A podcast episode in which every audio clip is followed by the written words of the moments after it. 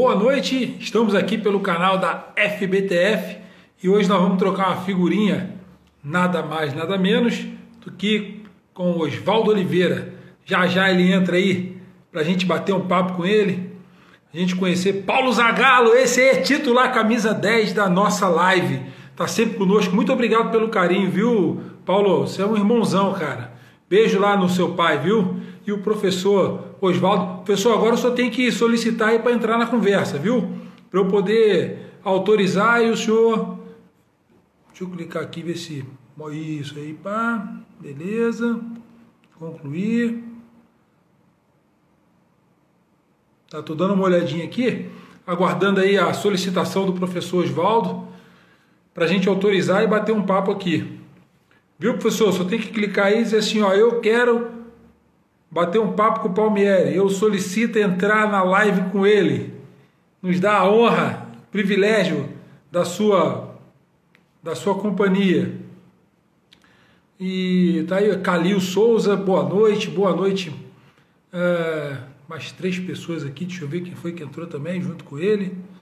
Júnior Amorim, Gabriel Solte, Ironildo, Marco, Calil, o amigo Melhado, Johnny Matos, essa galera aí que está conosco.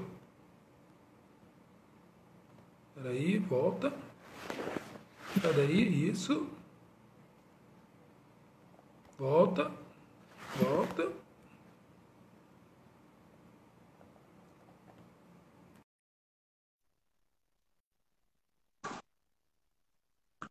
Adicionei aqui, vamos aguardar o professor entrar. Grande Oswaldo Oliveira, professor, boa noite! Oi, Palmieri. Rapaz, bem, e você? Que alegria, cara. Deixa eu aumentar aqui. Camisa personalizada. Você veio a caráter FPTF, né? Claro, com certeza. É, Muito... é, uma, é um evento nosso importantíssimo então, nós temos que o tempo todo valorizar essa, esse nosso movimento. Né? Com certeza. A gente vai falar um pouquinho sobre a FBTF também, mas eu eu sou eu sou eu sou meio tiete seu. Eu eu confesso que eu me divirto com essas lives porque, ó, quando eu tenho oportunidade em condições normais para conversar com Parreira, com Lazzaroni, com o Luxemburgo. Isso é um privilégio. Isso aqui, não, isso aqui é um prazer, é uma grande alegria. Professor, preciso começar. Ricardo Jardine, Estevão Soares. Eu assisti a todas. Ney Franco, é verdade, é verdade. Muito obrigado pelo carinho da sua audiência. Ó, eu, eu, eu, eu me sinto lisonjeado, embora eu peguei carona com esses caras aí. Mas você também deve ter descoberto coisas que você não sabia. Né? Sempre tem uma coisa que a gente não sabe do colega, né? Sem dúvida. Se bem que, a, a por exemplo, Parreira e Lazzaroni, e eu acompanhei assim, vivendo cada palavra deles, né? porque é, Lazzaroni foi meu colega de turma no curso de técnica de futebol na UFRJ, aqui no Rio de Janeiro, nos idos de 1976. Carlos Alberto Parreira eu conheci antes, foi meu professor no Colégio Estadual Professor Daltro Santos e Bangu, meu professor e treinador. Então, aquela história que ele contou toda, da ida para Gana, e, é, do estágio na Alemanha, com, e, e, o encontro dele lá com o Cheol, e depois a Copa do Mundo. Sabe, na, na, no evento da Copa do Mundo, logo após, o Parreira reuniu a escola inteira, turma por turma, por turma no colégio, e fez um desfile de slides sobre a Copa do Mundo maravilhoso. Inclusive, aquela foi a minha grande motivação, né? que foi o passo determinante para que eu fosse para a escola de educação física para me tornar primeiro preparador físico, meio que plagiando a história dele. Né? Foi uma, uma coisa é, mais ou menos nessa esteira. Então você começou a sua carreira como preparador físico, é isso? Comecei, comecei. Eu tentei ser jogador, né, Palmeiras? Mas não consegui. Você, você ali, você é carioca, é isso, carioca, da Gema. De onde no Rio? Subúrbio? Eu nasci no, no Rio Comprido, no Rio Comprido.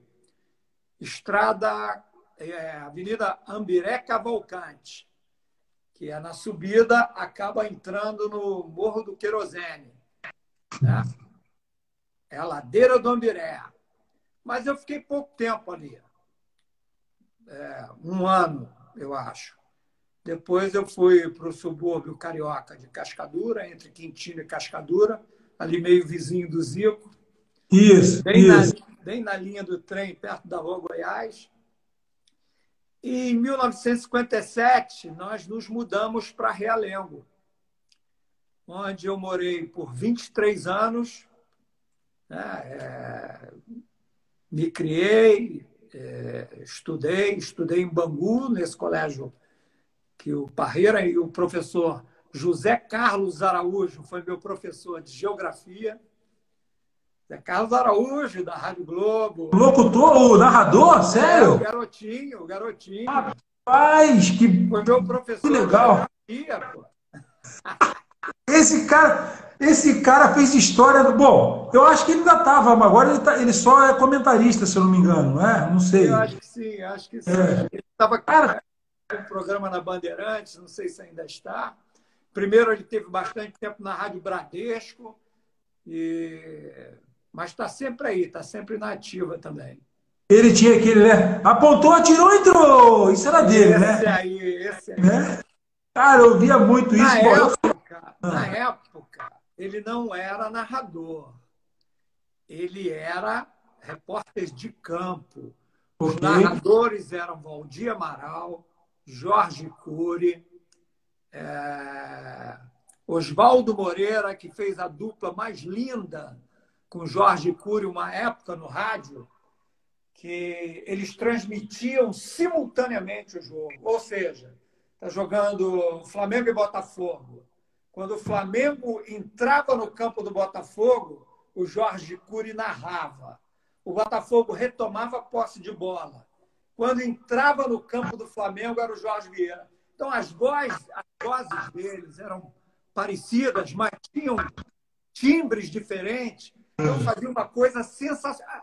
A gente viajava ouvindo é, o jogo, né? É, é. Eu cansei, eu cansei de ouvir jogo com o Zico jogando, os Fla-Flus, né, que eram históricos, Vasco, Fluminense, enfim, é, na voz do Zé Carlos Araújo. Você falou Zé Carlos Araújo, eu fiquei pensando, ele está falando narrador, pô, é ele mesmo, locutor, o cara, ele fez história ali narrando e, e marcou época. E você, bom, então já entendi que você é do subúrbio carioca, ok. Você é de uma família de quantos irmãos, professor? Nós éramos quatro. A minha irmã é, faleceu há sete anos, mas nós éramos quatro. Eu sou o mais velho. É, tinha minha irmã Ana Maria, o meu irmão Valdemar Lemos, que todos conhecem, que é treinador uhum. também. E o quarto, que é o temporão, que tem uma distância de mim de nove anos, que é o Serginho, que foi, inclusive, jogador de futebol profissional, jogou no América, depois jogou muitos anos em Portugal. Né? Ah, seus pais, qual era a profissão deles, professor? Então, meu pai era comerciário. Né? É, na verdade, ele veio muito cedo para o Rio de Janeiro, aos 14 anos. Era do interior do Rio de Janeiro, de Cordeiro, é, que fica acima de, de Nova Friburgo. E, e galgou a vida, né, meu irmão? Estudou só até o segundo ano primário mas aprendeu com a vida, foi tintureiro, foi alfaiate, foi uma porção de coisas.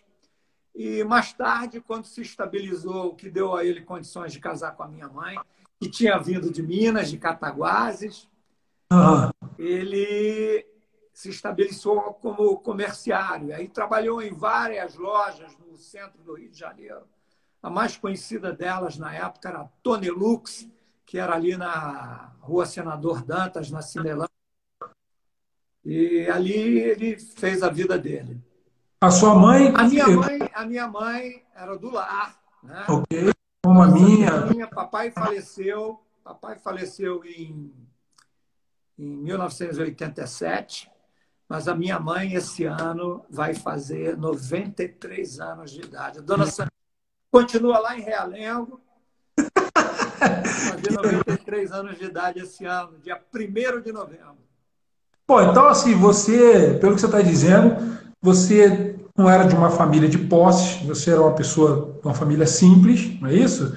É, Num subúrbio, subúrbio carioca. Como é que foi você ingressar numa universidade federal para fazer educação física? Porque é, eu sei que o ensino público, você deve ter feito ensino público também, confere? A vida inteira, a vida inteira.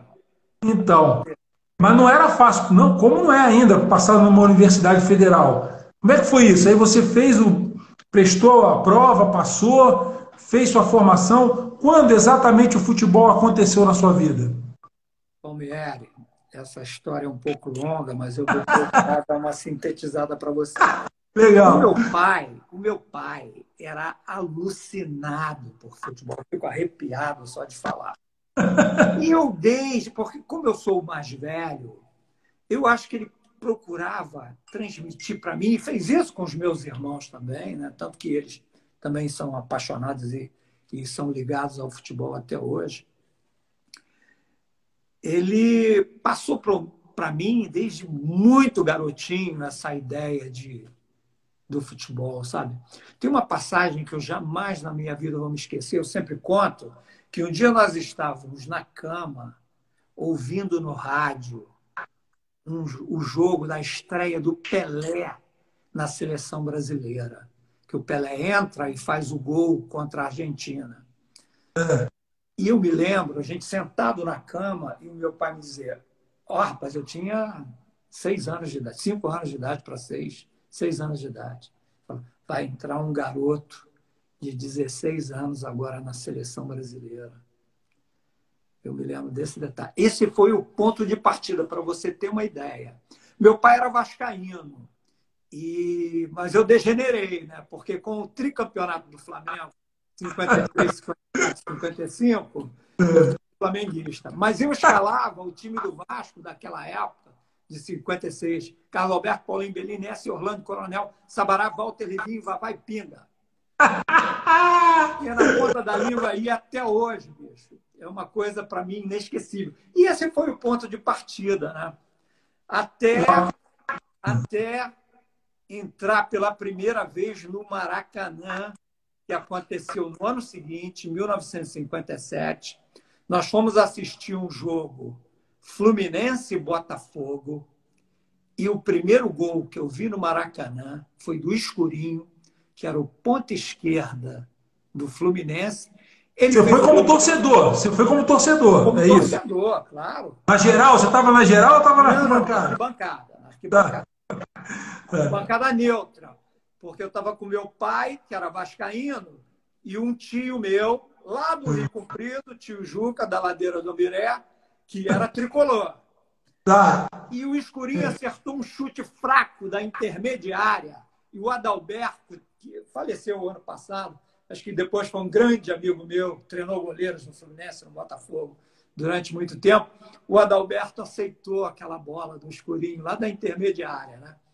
E aquela foi, foi a primeira vez que eu fui ao Maracanã, em 1957. E o Maracanã tem a minha idade, porque eu não assisti a Copa do Mundo de 50, porque eu nasci em dezembro, mas eu nasci no ano da fundação do Maracanã. Eu nasci em dezembro de 1950. Quer dizer, essa comemoração hoje do Maracanã eu estou vivendo intensamente, né? porque culminou com o título do Corinthians Mundial no Maracanã. Né? Aquilo, para mim, foi a realização de um sonho. Aquele momento, para mim, das arquibancadas, desceu toda aquela emoção que vivi durante todos aqueles anos, né? de frequentador ali, né? de ver Pelé, Garrincha, Milton Santos, Jairzinho, Paulo César, Gerson, Maradona, Beckenbauer, Zico, Rivelino, Geraldo Assoviador, vi esses caras todos jogarem, Roberto Dinamite, né? Eu vi esses caras todos jogarem. Então, eu participei muito dessa história do Maracanã. e um dia chegar ali e ganhar um título mundial, para mim foi a cereja do bolo, né? Eu vivo as coisas disso até hoje.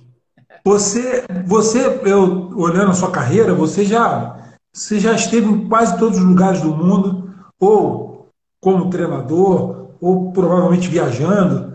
Mas assim, como treinador, você entrou no vestiário, você foi no campo. O Maracanã, ele, ele é um, ele é um ícone à parte na história mundial do futebol, né? Você não acha isso? Você entra no Maracanã, é impossível você não ficar chocado ali dentro, né? Sem dúvida, sem dúvida. É, é uma pena, não mandei para você, podia ter até mandado, mas ah, eu gravei um vídeo para. Porque com a comemoração do Maracanã, eu dei uma entrevista para a TV Globo falando. É, exatamente disso, né? dessa, dessa mística do Maracanã, né? dessa coisa impressionante. E eu terminei dando parabéns ao Maracanã e dizendo assim: Maracanã, você é o capítulo mais importante da história do futebol mundial. Essa é a ideia que eu tenho desse estádio, sabe?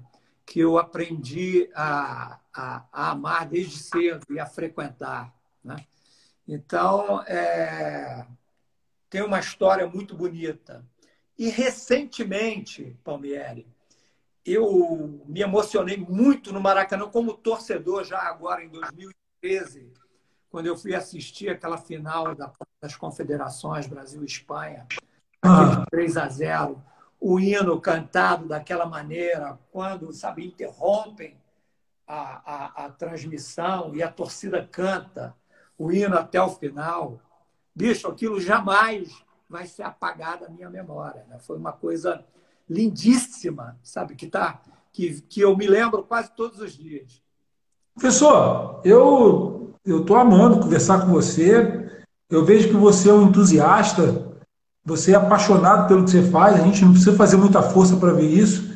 E essa sua ida no Maracanã como torcedor, você ali enxergou o, o tamanho do futebol, da, daquilo que aquilo realmente podia representar na sua vida. Como, saindo dali, que o futebol tomou corpo na sua vida de forma é, é, concreta?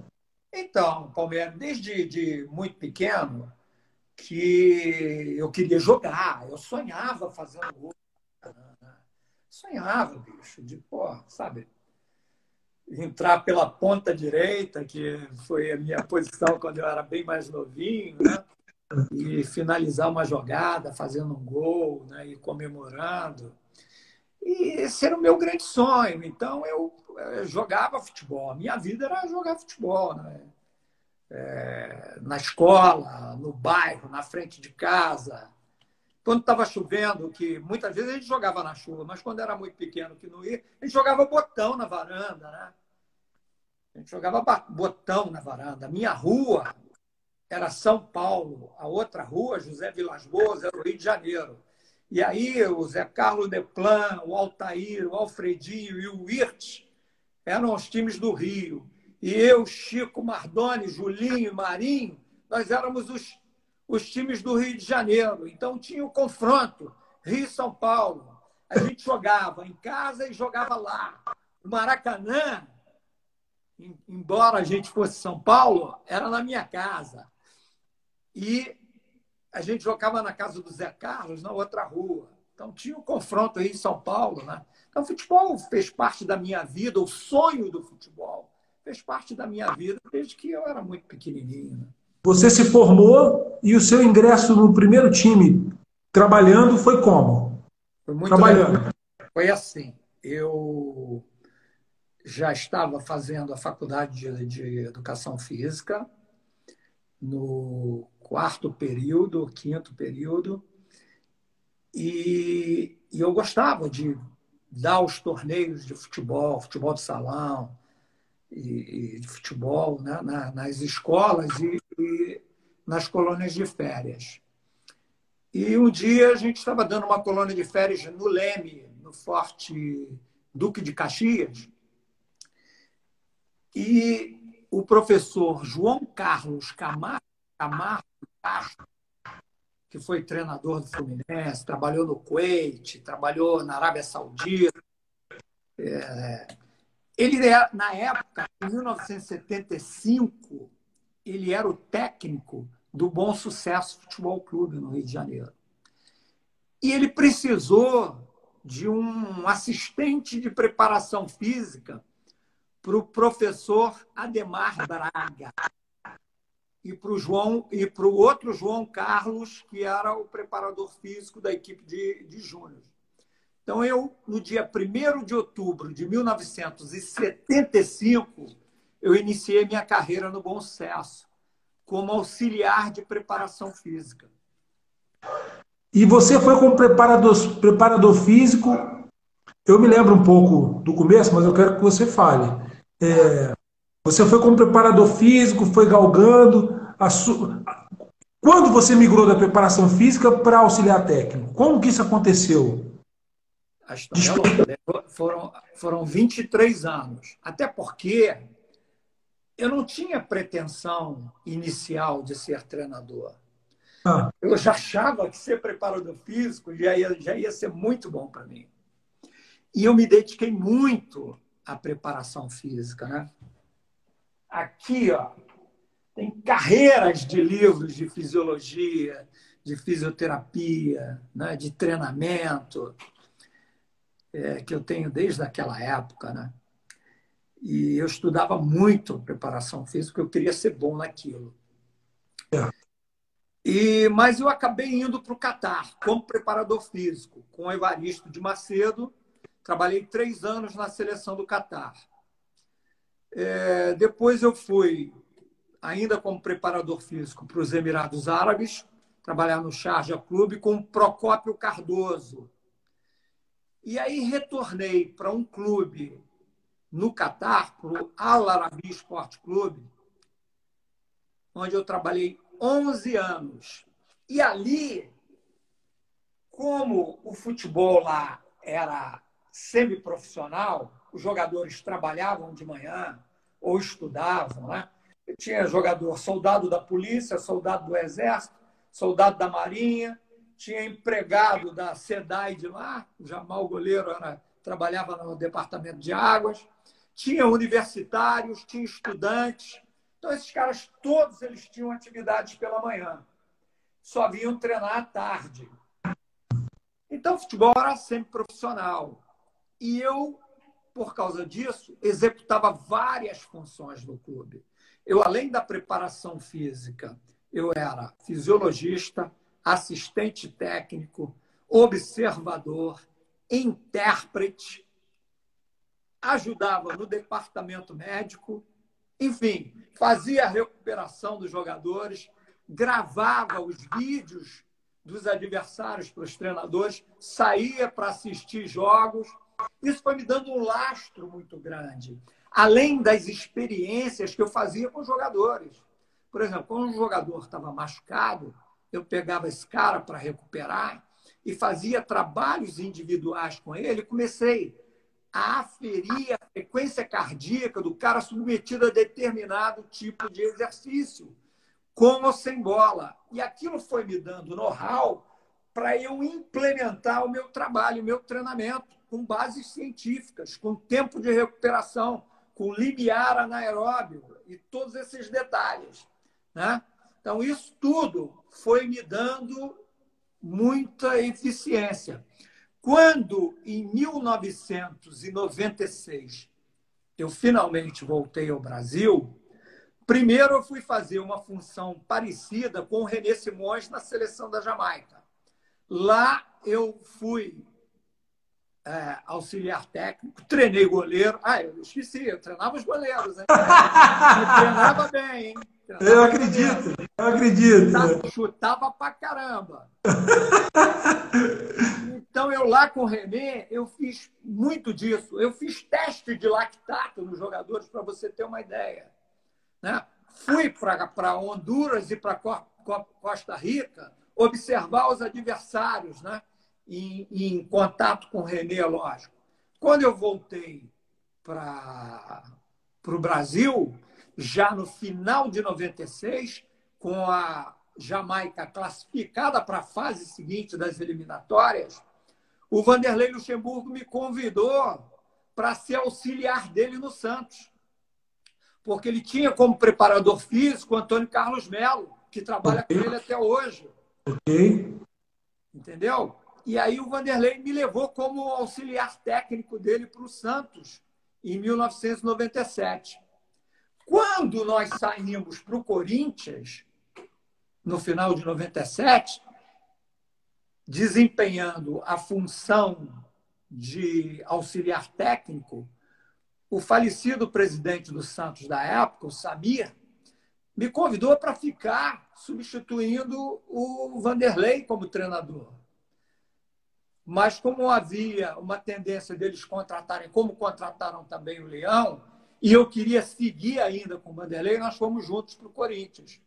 No meio do ano, logo após a Copa do Mundo, o Vanderlei assumiu a seleção brasileira e eu continuei como auxiliar dele. E no final do ano foi uma passagem é, natural para eu me tornar treinador.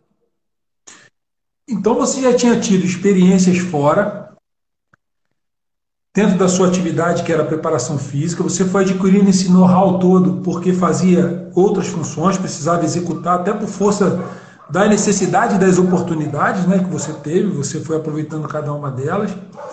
Você teve passagem por. É um fato curioso. Você treinou os quatro grandes clubes do Rio e os quatro grandes clubes de São Paulo. Isso é outro fato assim. É, é bem. É, inusitado, difícil de, de, de, conseguir isso, um treinador passar pelos quatro. Você tem uma. Porque às vezes o treinador fica marcado num clube e ele se identifica muito no clube e acaba não conseguindo ir trabalhar no outro. Como você conseguiu isso? Isso tem muito a ver com a sua postura, seu jeito de, de ser como treinador? Dá uma dica aí para quem está quem tá assistindo. É, eu acredito que sim, mas é, o lamentável é que, em algumas oportunidades, o fato, por exemplo, de eu ser, de ter tido uma passagem muito marcante no Corinthians, acabou, de certa forma, me prejudicando.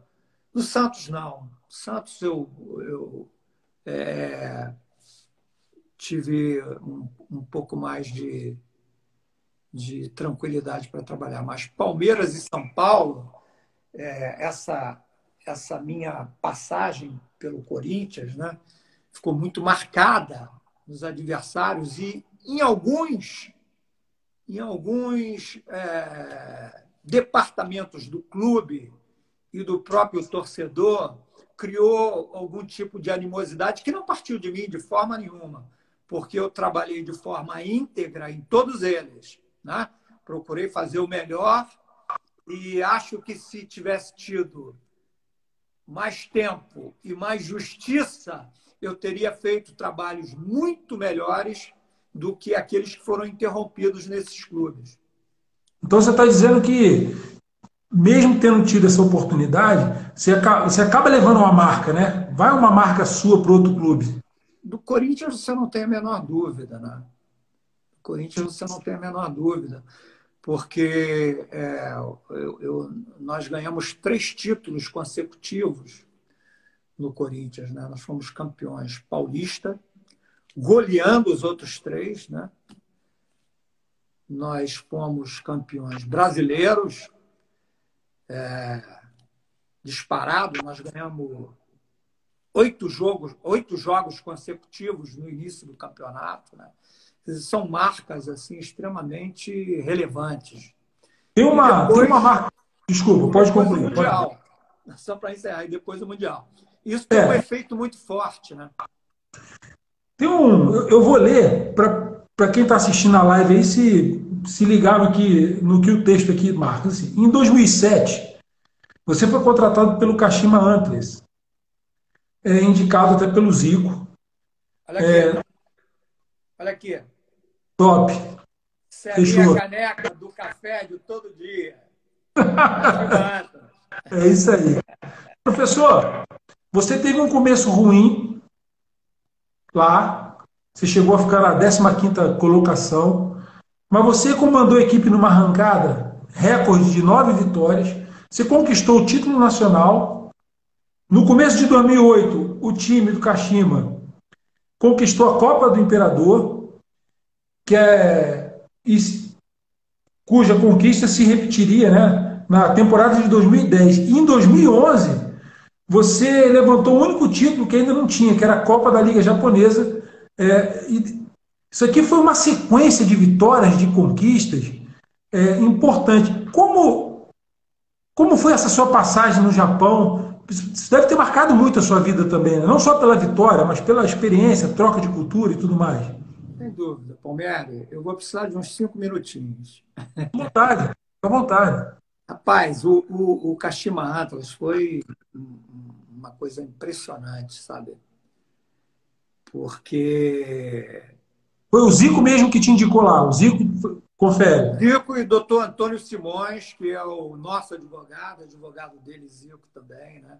Legal. O Zico, na época, estava treinando equipes na, na Europa, então ele não teve a, a. Quer dizer, ele avalizou, é claro, né? senão não tinha evento. Mas foi muito importante também a participação do Dr. Antônio Simões, que é a pessoa que representa o Kashima Antlers no Brasil até hoje. Né? Ok. E ele foi importantíssimo também, porque quando eu fui para o foram.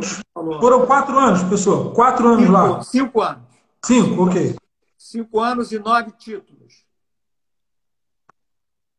Então tem mais coisa aqui que eu não falei. Vai, fica à vontade. Fala aí, quero ouvir. Vai. O que aconteceu foi o seguinte: os cinco primeiros jogos, nós perdemos dois e empatamos três. O quinto jogo foi um empate em casa contra o Lanterninha do campeonato, que a partir dos 23 minutos do segundo tempo ficou com um homem a menos, em casa. Quando eu fui para entrevista coletiva, uma repórter falou para mim assim: você, na entrevista coletiva, você já se deu conta que você é responsável pelo pior início de temporada do, da história do Caximba?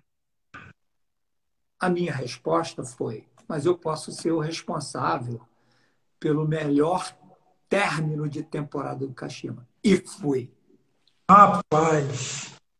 Porque, primeiro, porque a diretoria do Kashima, da qual hoje o Zico faz parte, tem um homem chamado Man Suzuki, que é o maior dirigente que eu trabalhei, pela concepção de ser dirigente, de trabalhar para o clube, acima de tudo. Primeiro, quando nós fomos começar o trabalho, ele virou para mim e falou assim: Oswaldo, nós temos elenco para chegar até sexto lugar no campeonato. O ano que vem nós vamos, eu vou te cobrar título, mas esse ano que nós temos aqui, você só não pode chegar depois do sexto lugar. Depois dessa data foi uma arrancada sensacional, mas a gente ainda teve alguns tropeços porque estava acertando tudo. Só que os, os nove últimos jogos nós ganhamos todos e nós estávamos a 12 pontos do Urawa Reds, que foi o campeão da Copa da Ásia naquele ano, que jogava Túlio Tanaka, Washington, Robson Ponte, Nenê, Haseb, que é até hoje capitão, acho que do. Não me lembro, um time alemão lá. Todos eles eram da seleção alemã e foram jogar na Europa, além desses brasileiros que eu te falei que era um timaço. E nós conseguimos chegar na penúltima rodada contra o Ural Reds, na casa deles, o estádio lotado, porque o Ural é, a, é, a, é, o Flamengo, é o Corinthians do Japão. A torcida é fantástica, você não acredita naquilo. 60 mil torcedores. Tinha um cantinho assim para 2 mil do Kashima. Exprimido. E nós conseguimos ganhar deles lá dentro, de 1 a 0, jogando o segundo tempo todo com um homem a menos. Olha que inversão.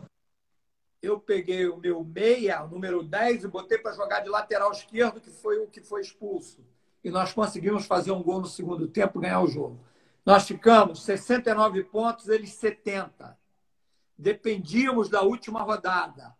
O Ural ia jogar fora de casa contra o Yokohama FC, dirigido por Júlio César Leal, que é o que você conhece. Amigo, amigo meu, é, também. E nós jogamos em casa contra o Chimizo. Eu passei a semana inteira ligando para o Júlio. Júlio, Oswaldo, fica tranquilo. Fica tranquilo, nós não vamos decepcionar. Nós já estamos fazendo alguns jogos. Eles caíram, eles foram rebaixados, já estavam rebaixados. Mas fizeram um jogo sensacional. Ganharam do Ural de 1 a 0. Nós ganhamos de 3 a 0 em casa. Quando acabou o nosso jogo, eu entrei no campo comemorando e os caras, calma, calma, calma, olha para o telão. Apareceu no telão um minuto e meio de jogo deles ainda rolando. 1 a 0 para o Yokohama. E nós nos reunimos no centro do campo, a equipe toda abraçados, esperando o apito é. final lá. Quando terminou, foi aquela festa, né? foi algo indescritível. Você ganhar nove jogos consecutivos, conseguir tirar 12 pontos dessa maneira, foi uma coisa maravilhosa, que não sai nunca mais da minha cabeça. Depois dessa experiência lá, você voltou para trabalhar no Japão ou nunca mais esteve lá? Voltei. Então, voltou? agora, 2018, 2019, e ganhei a Copa do Imperador mais uma vez. Tá. Eu sou tricampeão japonês, 2007, 8 e 9, e tricampeão da Copa do Imperador. Ganhei duas com Kashima e agora, em 2018, nós ganhamos pela terceira vez com o Urawa Red. O que que o, que que o Japão, essa experiência lá, é, eu, queria, eu queria que você falasse duas coisas assim. uma sobre a cultura, o que, que marcou é, o seu tempo lá, você falou, isso aqui eu achei fantástico do povo japonês. E a, e a outra questão do futebol em si. O que, que marcou a sua carreira, é, além dos títulos, né? É claro. Mas assim, o que, que o futebol japonês te ensinou e o que, que a vida é, japonesa, perdão, o que, que o futebol japonês te ensinou e o que, que a vida japonesa, a cultura deles te ensinou, que você carrega hoje com você quando você vai trabalhar ou no seu dia a dia, nos relacionamentos?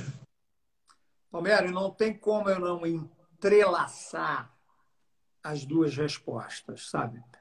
Porque uma estaria diretamente ligada à outra. Eu não tenho a menor dúvida que o maior formador de jogadores de futebol do mundo é o Brasil. Tenho a menor dúvida disso. Eu me lembro que em 2010 eles pediram para eu dar uma aula para os treinadores do Japão inteiro foram, sei lá, 300 caras do Japão inteiro lá para Kashima, no anfiteatro, e eu fiz uma, uma palestra para eles. E eu me lembro que na época eu fui falar exatamente da formação dos jogadores, e eu fiz uma pesquisa e cheguei à conclusão, naquela época, que nós tínhamos 5 mil jogadores brasileiros atuando no mundo inteiro. 5 mil. Onde quer que você vá, até hoje você encontra jogador brasileiro. Eu encontrei jogador brasileiro no Vietnã, na Indonésia, na Tailândia. Meu irmão, no Egito, na Austrália, em todos os países do mundo. Ninguém forma jogador de futebol como o Brasil forma. Agora, ninguém forma homens pessoas como o Japão forma. É impressionante.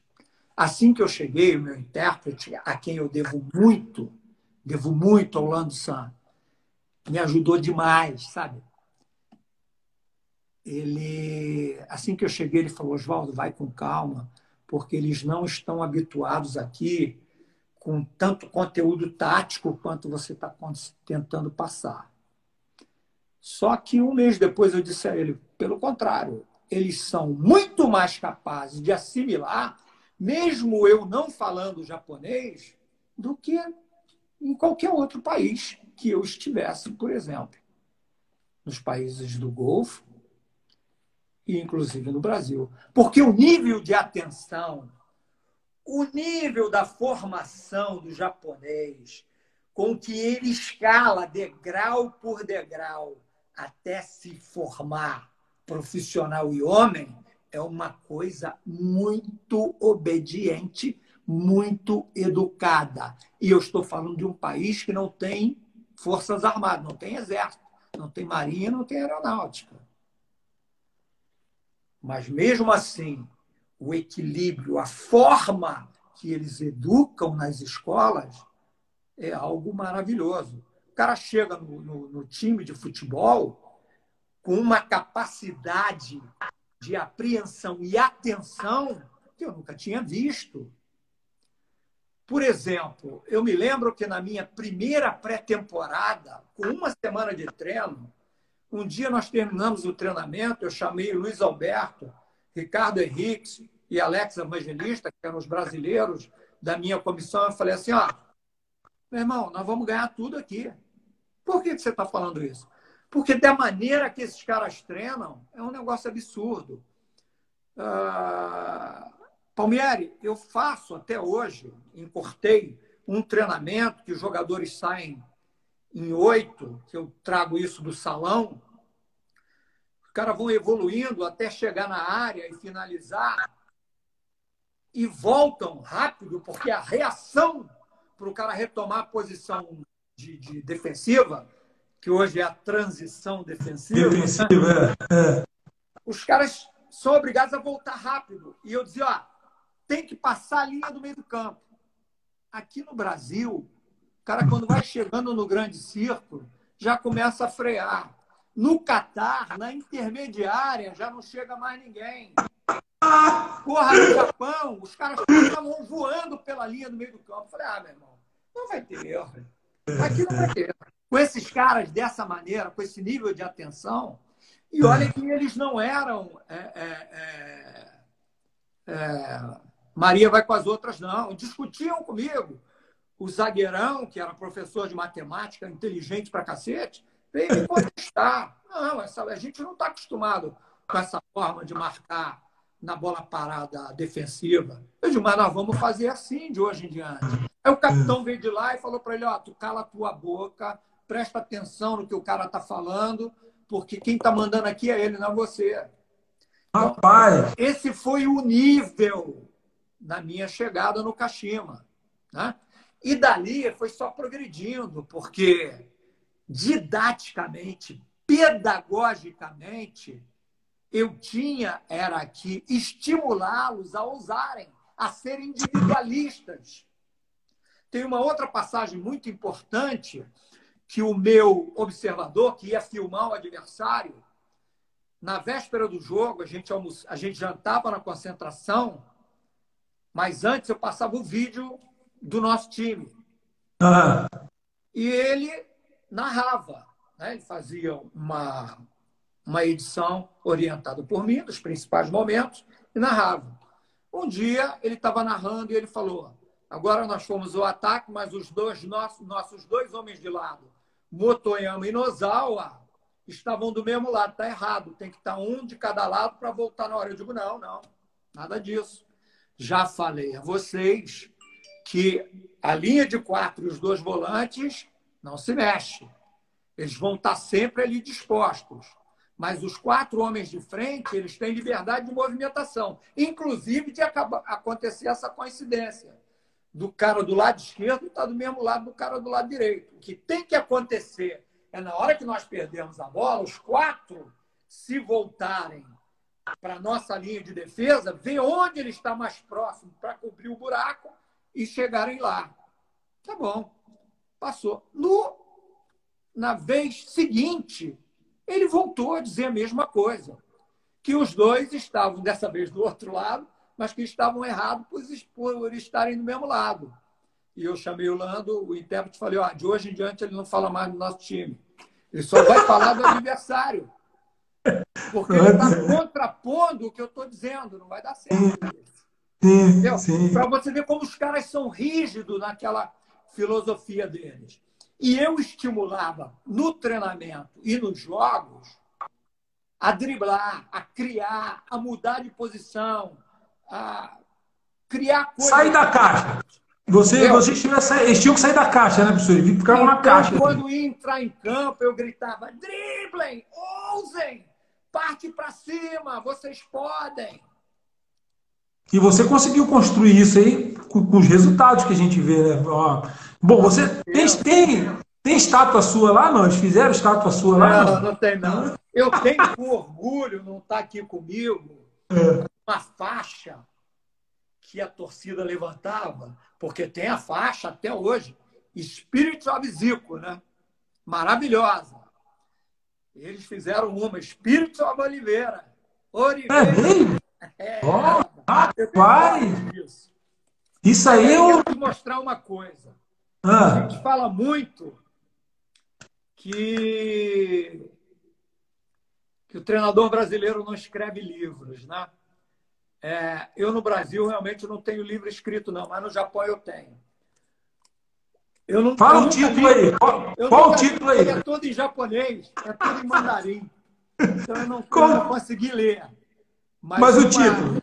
Uma repórter me pediu para escrever esse livro. E nós gravamos, sei lá, mais de 50 horas para ela escrever isso daqui. Ela transcreveu, né? Qual é o título, professor, dele? Cara, eu não sei nem dizer o título. O tá tema, aqui. fala, fala sobre o que lê aí, Palmeiras. Fala sobre, fala sobre sua passagem lá. Fala sobre conta, sua história. Conta toda a minha história. Conta toda a minha história. Desde o início aqui, o que eu te relatei hoje sobre a minha infância, uhum. a minha ascensão, é, depois a passagem de preparador físico para treinador. Né? Tudo isso está relatado aqui inclusive os títulos ganhos, ganhos lá no Japão. O Mundial. Pessoal, parabéns. Né? Eu, a gente fica feliz de saber que. Eu, eu sabia que você tinha ido, tinha tido sucesso, mas ouvindo de você a coisa toma uma proporção bem diferente. E o futuro, professor? Você está é, você está aberto, como, como a moçada diz hoje, né? Palmeiras, estou na pista. Você está na pista? Estou na pista, estou na fita, meu irmão. Estou aqui queimando grama, entendeu? Prontíssimo. Treinando, lendo, estudando, né? Você está vendo aqui. Estou preparando, inclusive, um curso que vai ser. Nós hoje estamos inaugurando aqui o ambiente onde as aulas do meu curso vão ser iniciadas. Né? Claro, eu vou ter aqui um, um, um, um campo imantado, e já estou planejando, montando as aulas devagarzinho. Né? Você, você vai aplicar aulas online, é isso? Exatamente. Exatamente. Tá. O tema futebol. Futebol. É, vou gravar vídeos e na sequência nós vamos gravar. A ideia é assim: gravar os vídeos, fazer aulas online é claro que vai depender também de, da, da pandemia. Nós temos um espaço que é a empresa da minha esposa, a Inset, que é uma escola de teatro que tem um, um, uma sala de aula lá. E eu pretendo, à medida Ministrar que aulas lá.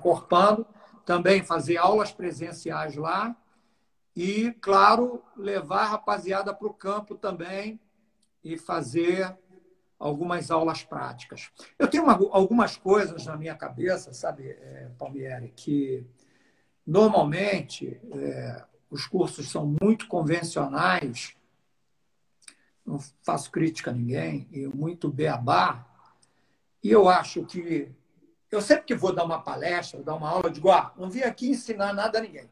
Vim passar a minha experiência, aquilo que eu aprendi com futebol. Porque eu tenho aqui, por exemplo, livros do professor Ernesto dos Santos, foi o nosso grande professor na Escola de Educação Física e de Esporte. Eu tenho livros do Guardiola, do Mourinho, enfim, dessa rapaziada toda. Tem um livro do professor Sebastião Araújo, não sei se você já ouviu falar, foi diretor do Fluminense. Tenho aqui alguns brasileiros que escreveram livros também. A sua é, ideia é dividir esse conhecimento. um livro do Parreira, que não foi ele que escreveu, mas alguém escreveu para ele contando a história e tudo. Tem o do Zagalo, do Tele Santana. Né? Tenho muitos livros aqui de brasileiros também. Mas a minha ideia é passar a minha experiência da forma como eu vivi e transformei, transformei em resultado positivo ou não as minhas experiências. Aprendizado. Exemplo, a forma que eu treino a bola parada, que é uma forma que eu já trago de muitos anos, mas que vem, é claro, sofrendo as adaptações do momento, né? E que normalmente eu consegui sucesso com isso. Então, a minha ideia é direcionar exatamente para esse ponto, é, é, é, esses detalhes que são importantes e que normalmente quem se interessa em participar de um curso desse é, quer saber. Eu me lembro que, quando eu te falei em 1976, que eu fiz o curso lá na Faculdade de Educação Física, ah, e nós tivemos a, aulas do Parreira, do Chirol, né? É, do professor Paulo Emílio, vários treinadores passaram por lá. A gente ficava ávido para saber qual era o X do problema, qual era o pulo do gato, entende? A gente não estava interessado no, no elemento do passe, sabe? Daquela coisa a gente queria uma coisa mais estrutural, que nos desse um upgrade, entendeu? E solução. Então é nessa solução. direção que eu quero caminhar. Sabe? Solução do problema. Então eu estou buscando me organizar nesse sentido, é claro, com as minhas limitações, mas passar aquilo que eu tenho de experiência, sabe? Aquilo que eu acho que é importante e que vai despertar o interesse daquele cara que vai me dar essa atenção. Então só vai fazer o seguinte, senhor, por respeito, né? Você vai fazer, quando você tiver isso definido, você passa para a gente, que eu tenho certeza que nós, da diretoria da FBTF, vamos ter o maior prazer em divulgar isso aí. Eu sou o seu primeiro aluno aí na sua classe, pode contar comigo também, sei que vou aprender muito. O nosso tempo, professor, eu precisaria de umas oito lives para poder conversar com você. Eu queria que você se despedisse do pessoal que está assistindo aí com tanto carinho. Até agora, uma hora aqui de resenha, despeça deles aí. E eu agradeço você de coração esse privilégio de ter podido conversar com você aqui. E que Deus nos permita seguir conversando fora da live e eu aprendendo muito com você e com os outros colegas também. Fica à vontade, professor. Palmieri, o curso ainda está na fase embrionária, mais tarde a gente vai falar disso. Ok. Queria terminar lendo uma coisa aqui para vocês. Tá. Popularmente conhecida como Lei Caio Júnior, o projeto de lei 7.560 de 2014 foi apresentado pelo deputado José Rocha, do PL da Bahia. Após sua apresentação, foi submetido à análise de diversas comissões para sua aprovação. Atualmente se encontra na Comissão de Constituição e Justiça, aguardando apreciação de parecer para ser encaminhado ao Senado Federal, que fará o papel da Casa Revisória. Isso aqui é muito importante. A nossa dedicação a isso é muito importante. Eu estou aqui pronto para o que der e vier. Fui a Brasília, naquela comissão com Lazzaroni, com Alfredo, com Zé, com Mancini, com, com Bocato. Bocato, com todo mundo. Nós estivemos lá, conversamos com o Rodrigo. Nós estamos na expectativa de que isso avance. A pandemia deu uma segurada, é claro, mas nós temos que estar atento nisso e não podemos esmorecer nesse sentido. Essa é a nossa bandeira nesse momento. É isso que o treinador brasileiro precisa. O Brasil precisa de treinador estrangeiro, sim, para bocha, boliche, arco e flecha, esgrima, para futebol. Nós somos autossuficientes. Administramos e aceitamos o estrangeiro que vem aqui engrandecer, como tem feito os que estão aí. Mas nós queremos reafirmar a nossa condição e capacidade de estarmos prontos para suprir, suprir a nossa necessidade, tanto na formação quanto no ápice do treinador brasileiro. Um grande abraço a todos, muito obrigado pela oportunidade. Fiquem com Deus e até uma próxima oportunidade. Palmeiras, os meus Depois, depois dessa aula, nós encerramos é, a nossa aula agradecendo a Deus por esse privilégio. Professor, muito prazer, um orgulho tê-lo como amigo, como meu professor. Companheiro, meu companheiro que eu encontrei uma semana do acidente lá na, na Arena do Corinthians. Jogamos contra. Ele com a Chapecoense e eu com o Corinthians. Meu companheiro, do qual eu participei da primeira reunião com o Mancini, com o Alfredo, com o Zé Mário, com o Falcão. Participei da primeira reunião e estou aí para o que der e vier. Vamos junto. Muito obrigado, mais uma vez. Fica com Deus, viu? Foi um privilégio receber essa aula sua, esse aprendizado e conhecer mais de você. Deus te abençoe e quero vê-lo rápido, dentro das quatro linhas de novo. Valeu? Estou ficando, Palmeiras, vou voltar rápido. Amém. Valeu, professor. Fica com Deus. Tchau, tchau. Um abraço. Fica com Deus. Valeu. Tchau. Tchau. tchau.